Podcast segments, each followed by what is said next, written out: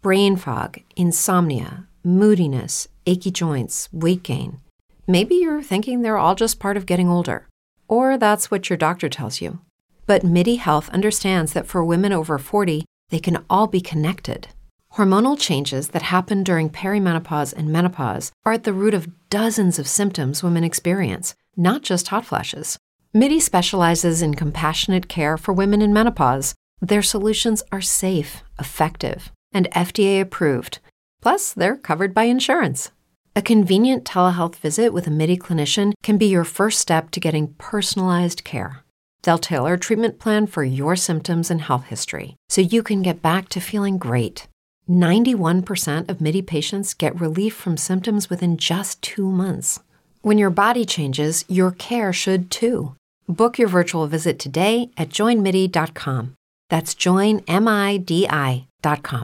Hello, it is Ryan, and we could all use an extra bright spot in our day, couldn't we? Just to make up for things like sitting in traffic, doing the dishes, counting your steps, you know, all the mundane stuff. That is why I'm such a big fan of Chumba Casino. Chumba Casino has all your favorite social casino style games that you can play for free anytime, anywhere with daily bonuses. That should brighten your day a little. Actually, a lot. So sign up now at chumbacasino.com. That's chumbacasino.com. No purchase necessary. VGW Group. Void were prohibited by law. See terms and conditions. 18 plus. Muy buenos días y bienvenidos a The Brewer Factory, el podcast en el que daremos a conocer la cerveza artesana a todo el mundo. Hablaremos de lúpulos, de maltas, entrevistaremos a grandes brewers y a los mejores locales craft beer. Pero antes recordaros que en thebrewerfactory.com pronto podréis encontrar cursos sobre cómo elaborar vuestra propia cerveza, sobre el tratamiento del agua y en definitiva todo lo que necesitáis para ser unos magníficos brewers.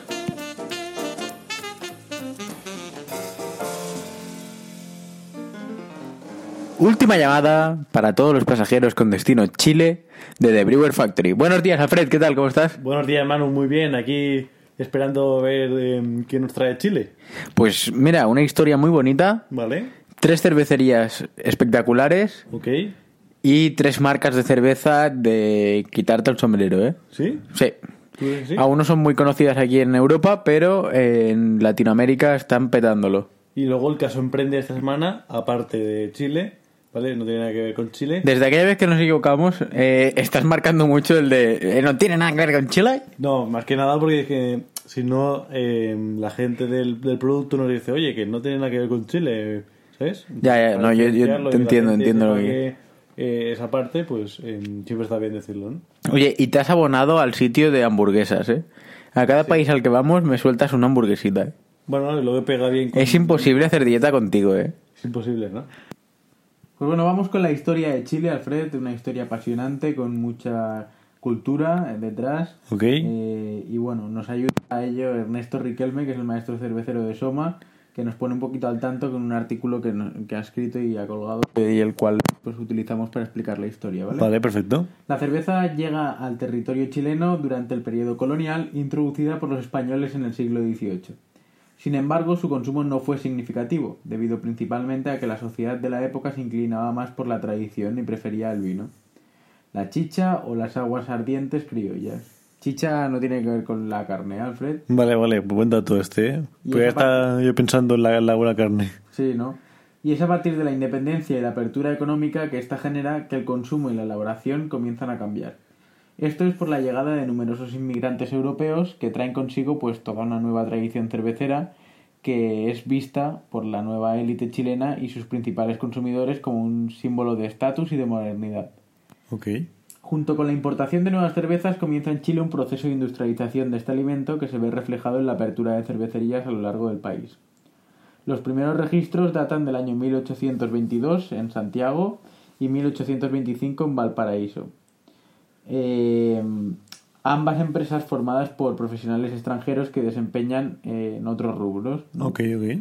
Paralelamente, en diversas partes del país se creaban cervecerías artesanales destinadas pues a satisfacer el consumo de- una zona en particular, Vale. como podría ser en Bélgica o otros países eh, como son, por ejemplo, Alemania y países del norte de Europa que tienen un poco este concepto, ¿no? Vale. Eh, ¿Qué más decir sobre Chile? Pues que las condiciones de transporte y de comunicación eran difíciles a la hora de la distribución y eso también hizo que las cerveceras acom- pues, se agruparan en, en espacios más reducidos, ¿no?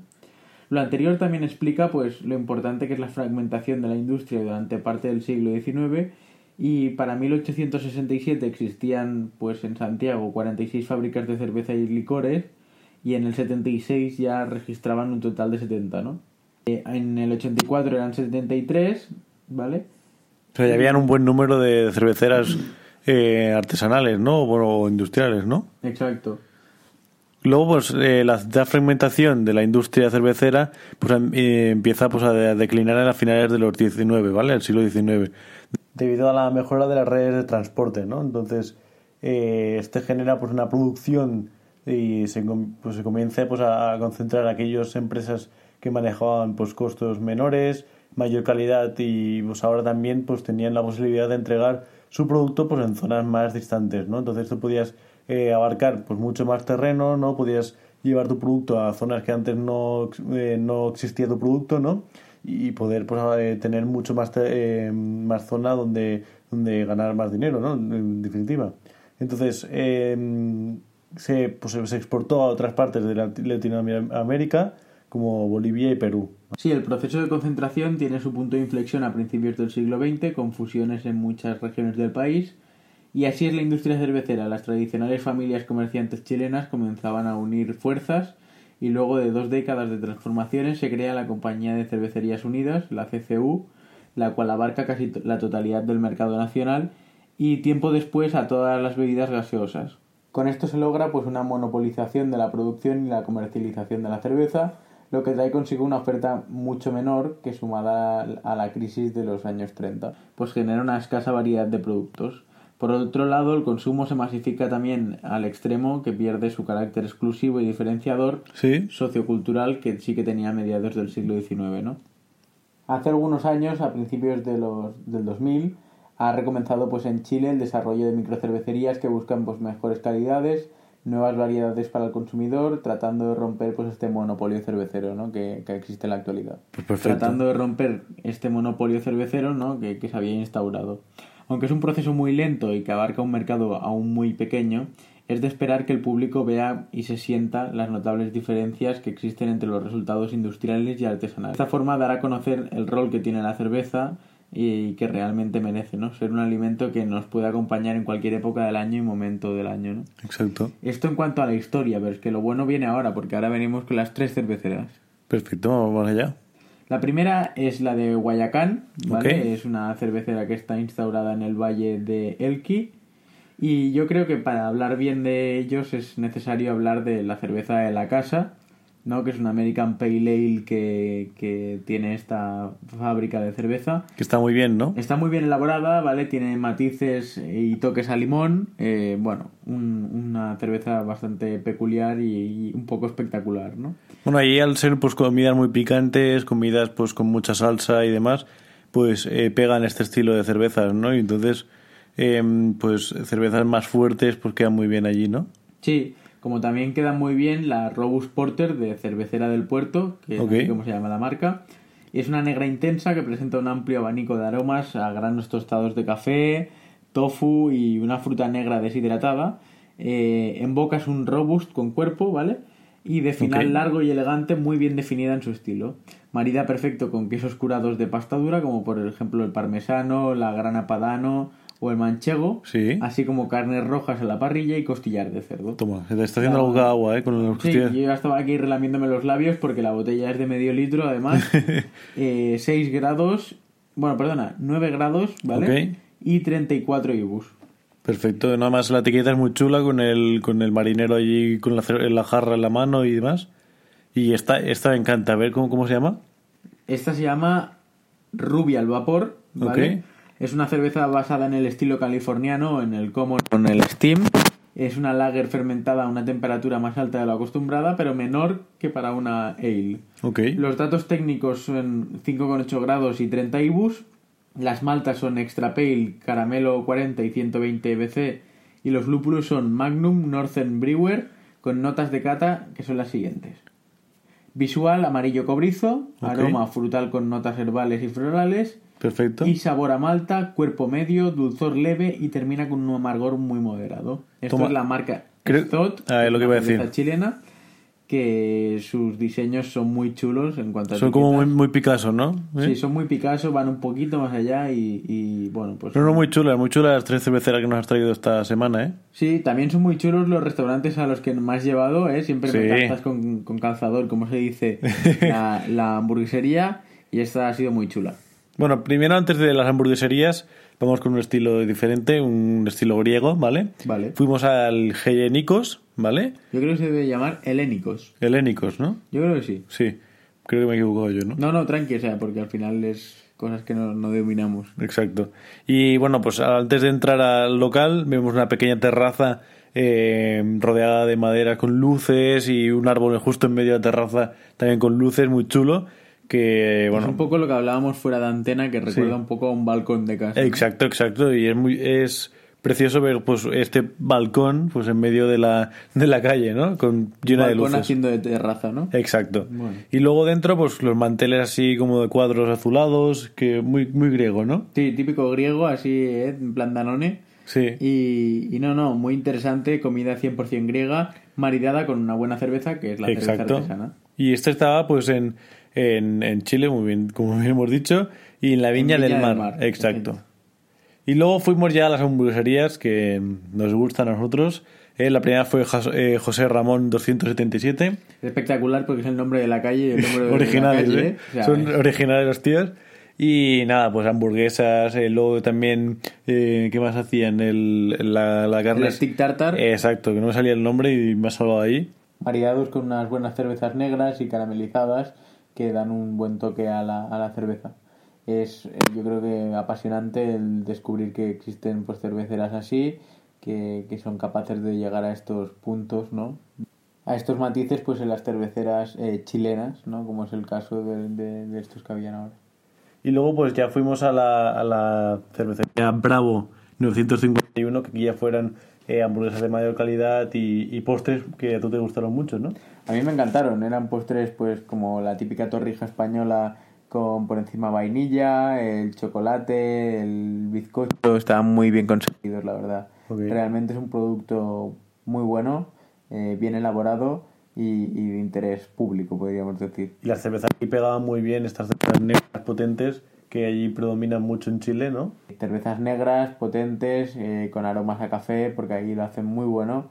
Eh, bueno, pues es interesante saber que puedes encontrar esta variedad. Y ahora vamos con el caso Emprende, ¿te parece? Vamos allá.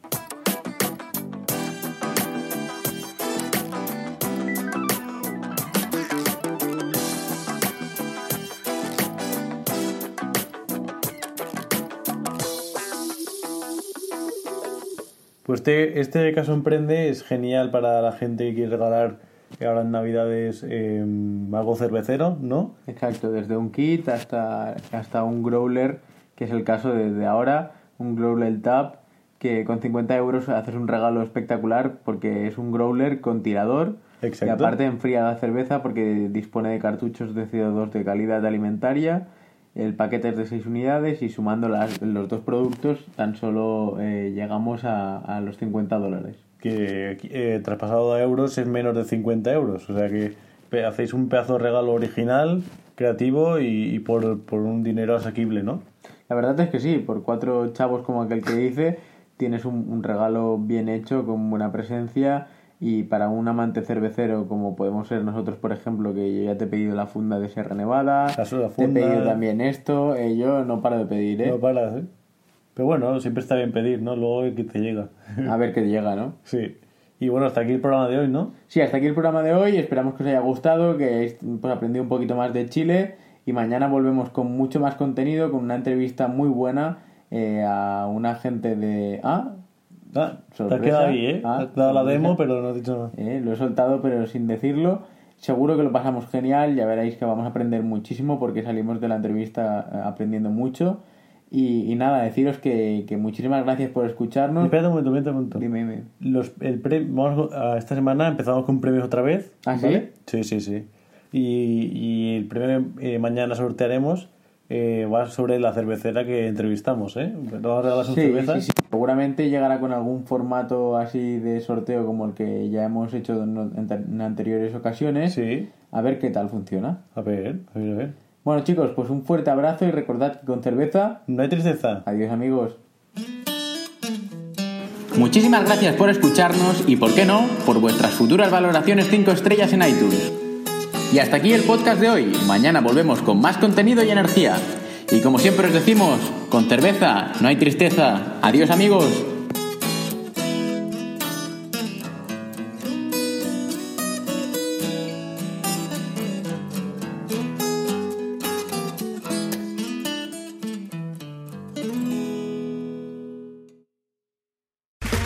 Okay, round two. Name something that's not boring. A laundry? Ooh, a book club. Computer solitaire, huh?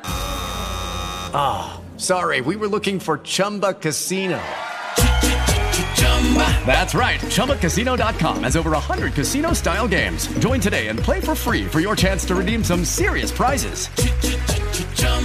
ChumbaCasino.com. No purchase necessary. Where prohibited by law. 18 plus terms and conditions apply. See website for details.